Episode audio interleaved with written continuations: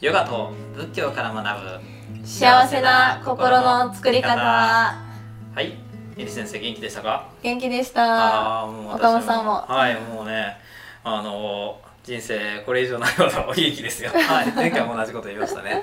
いいことです、はい、もう前回を超えてますます元気です、うん。はい、はい。今日はそうですねちょっとあの私もヨガについてちょっとお聞きしたいなと思って前はい。あの、やっぱこう心を変えてそしてこの体をこう変えていくと。だからこう痛いとかねできないとかって思っちゃうとこう痛くなるから。だからそうじゃなくて心を変えて体をこう変えていくと、まあ、そういうふうにこの伺ったんですけれど。まあ、あの私は逆にあのこうね、えー体を変えていくと。柔らかいポーズができるようになっていくと心も柔らかくなっていくのかなっていうふうに思っていたんですが。それはなんかどっちがどっちっていうことってあるんでしょうか？ヨガは体から心なのか心から体かそうですね。あそういうことです。はい。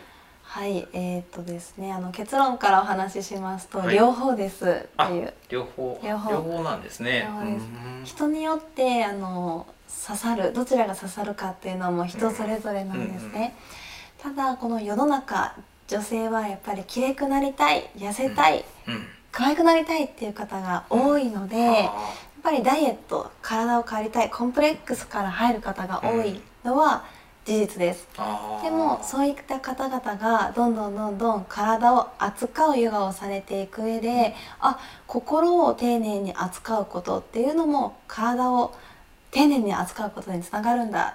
っていうふうに、まあヨガを続けていく上で気づかれることが多いんですね。あでも一方でじゃあ心から体なぜいいのかっていう話をしますと、例えば鬱になっている方とか、ちょっと落ち込んでズーンってなってる方に対して瞑想しましょう自分と向き合いましょう、うん。で瞑想状態を持っていく。としても間違った方向でこの自分と向き合ってしまうっていうことも多いんですね。でそういう方に関しては意外とそのうん動く体を動かすことでやっぱり気持ちがスカッとするっていうことも多くあります。例えばですねあの私がそのおすすめされた本でちょっと好きな本なんだったっけな？IQ を高 IQ を高めるのは運動しかないっていうタイトルの本があったんです。すね。あるんですけれど、はい。うん体を動かすっていうのはその潜在意識レベル的にどんどん自分の体を開発する、うん。心を開発開発されるっていうからくりもありまして、なんかね体を動かすことがやっぱり心を元気にしていく、ん？逆でしたっけ、うん。うん。ん？逆ですね。心を元気にする方法として体を動かす？合ってました？合ってますね。はい。はい合ってました？多分まあなんかね多分オープンマインドになるんだと思います。ね。体を動かすことで。うんそ、こはわかります。ね。なので、まあ、どちらでもあの大丈夫ですよっていう。じゃあなんかあんまり深く考えずになんかこの自分に合った方うんから入っていけばいいって、そういう感じでいいですか、はい。あなるほどなるほど。つながっているなって思います、確かに確かに。まあ体も心もうん。つながってますもんね、うん。例えばダイエットしたいっていう方って、うん。なんで食べてしまうのかっていうところでこの心に原因があったりするので、そのストレスがある。そのストレスの原因をその心の方からアプローチすると、意外と体のダイエットも成功しやすくなったりする。あっていうのがあって痩せたいから運動しろ。だけではなくってそのマインドのところから変えると、より体も変わりやすくなるっていうのが分かりやすい例かなって思いまあーいいですね。はいもっと早く知りたかったです。す。なかなかねうん。心を扱うって難しいですよね。ね。コントロールってね。仏教的なところでは似たような教えって終わりなんですか？そうですね。まあ今お話聞いて、うん、なんか2つパッと思いついたんですけれど一つはあの仏教ではこの因と縁って言ってあの因縁が和合して一つの物事が起きていると。因縁が揃って物事が起きている。因縁和合とか因縁正気っていうんですね。で因っていうのはその自分のまあ内側の考え方とか行動。まずこの内部要因ですね。縁っていうのはこの環境状況相手とかきっかけとか。まあ、その種と水とか光とかそういった環境。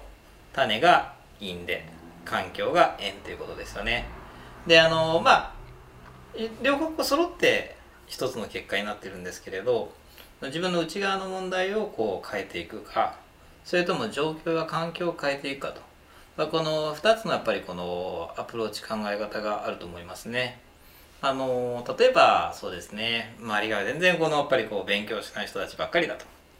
そうするとこうより、えー、真面目な人たちがたくさんいるところに身を置くと自分はその勉強をするのが嫌いでも、まあ、周りにこの影響されて勉強し始めるじゃないですか。このようにこの環境によってですね自分自身はやっぱりこの無理していったり高めていくっていう、そういうこの環境を変えていくっていうこととあるいはどんな環境であってもやっぱりこう自分がしっかりとやっていけばそれなりのものがこう身についていくわけですから自分のこの内側因や行動っていうのをねしっかりこう、えー、見ていくっていうこの2つかなっていうふうに思いましたね。自分のこの内側の問題と自分を取り巻く環境とこの2つに分けて、うん、でどっちから入ってもいいと思いますけどね。うん。まあ環境を変えた方がまずやりやすいと思いますけどね。人間やっぱりこの死に交われば赤くなるっていうこともありますし。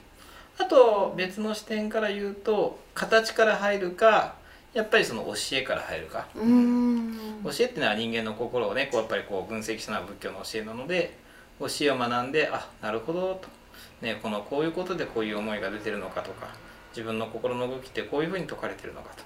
教えを学んで自分自身を見つめるっていうのもあるし、まあ、とりあえずそれは置いといてまず形から入るとかね。ね、座ってみるとか滝に打たれてみるとかですね。一生懸命掃除するとかですね、まあ、そういった形からこう入るっていうこともあると思います。これもあのねこのおっしゃったようにどちらでもやっぱりその人の状況に応じたところからですね入っていくのがいいんじゃないかなと思いますね。うん。ってな感じですかね。はい。なるほど。あのいつも思っていましたが岡本さんの例えっていつも分かりやすくて面白いなと思いました。いえいえ。先生のね、はい、お話の方がとても素敵です。いえありがとうございます。まあでもやっぱりね環境が大きいような気がしますね。うん、人間の心ってやっぱりフラフラなので、やっぱりこう状況や環境にすごい左右されてしまうなと。うん。だからこの悪いことしなくても済むような環境をしっかりこう整えていくっていうことですね。悪いことしたくてする人ってまああの基本的にいないと思うんですよ。好きでやってますっていう人は、まあ、本当にこのねごく一部の本当に例外的な人たちだと思うんですけど多くのやっぱりこの悪いことしちゃって捕まったりとかする人はそうせざるを得ない状況に陥ってしまった人ですよね。だからこの悪いことをしなくても済むような環境を選んでいく。そういう状況を作らない。ね。悪いことしちゃうような状況を作らないということかなって思いますね。うん確かにそういうことですね。はい。あとは整理整頓するとか断捨離するとかそういってこの身の回りを片付けていくことで、まあ、この気持ちを整理していくことにもつながりますので、まあ、あの皆さんのお家のね整理整頓とか部屋の掃除っていうのはやっぱりこう仏教でもすごいこうね心の衛生にいいことだって勧められてますね。はい。ということで形から入るか、うん、また教えから入るか。でも両方バランスよくがいいかなと思いますね。はい、ヨガでもサウチャっていう教えがあって、はい、身の回りの整頓っていうのは自分の成長をしていく上で一番最初に取るべきことだよっていう教えがあります。サウチャ。サウチャ。サウチャ。ああ心の整理整頓から始めましょう。サウチャっていうのが心の整理整頓っていう意味なんですか？環境の整理整頓は心も整理整頓をして、うん、そして次を自分も新しく変わっていく最初のステージだよっていうような教えもあります。あそうなんですね。ということでねやっぱこのまあ当たり前のようなことかもしれませんけれどやっぱりこう身の回りの整理整頓していくってことは心の整理整頓につながっていきますよね。はい環境を変える。ね形から入る。それでも全然ねあの素晴らしいことだと思いますよね。はい、はい。いうことではい。あのはいどうぞ。では、えー私も YouTube させていただいています。体が硬くて柔らかくなりたいという方ぜひ見ていただくと嬉しいです。エリオガで検索してください。はい、えー、私あの Facebook とこの YouTube で Facebook はブッダの教えを学ぼうというねページです、えー、そちらで毎朝8時からライブ配信をしております。ぜひそちらをご覧ください。どうもありがとうございました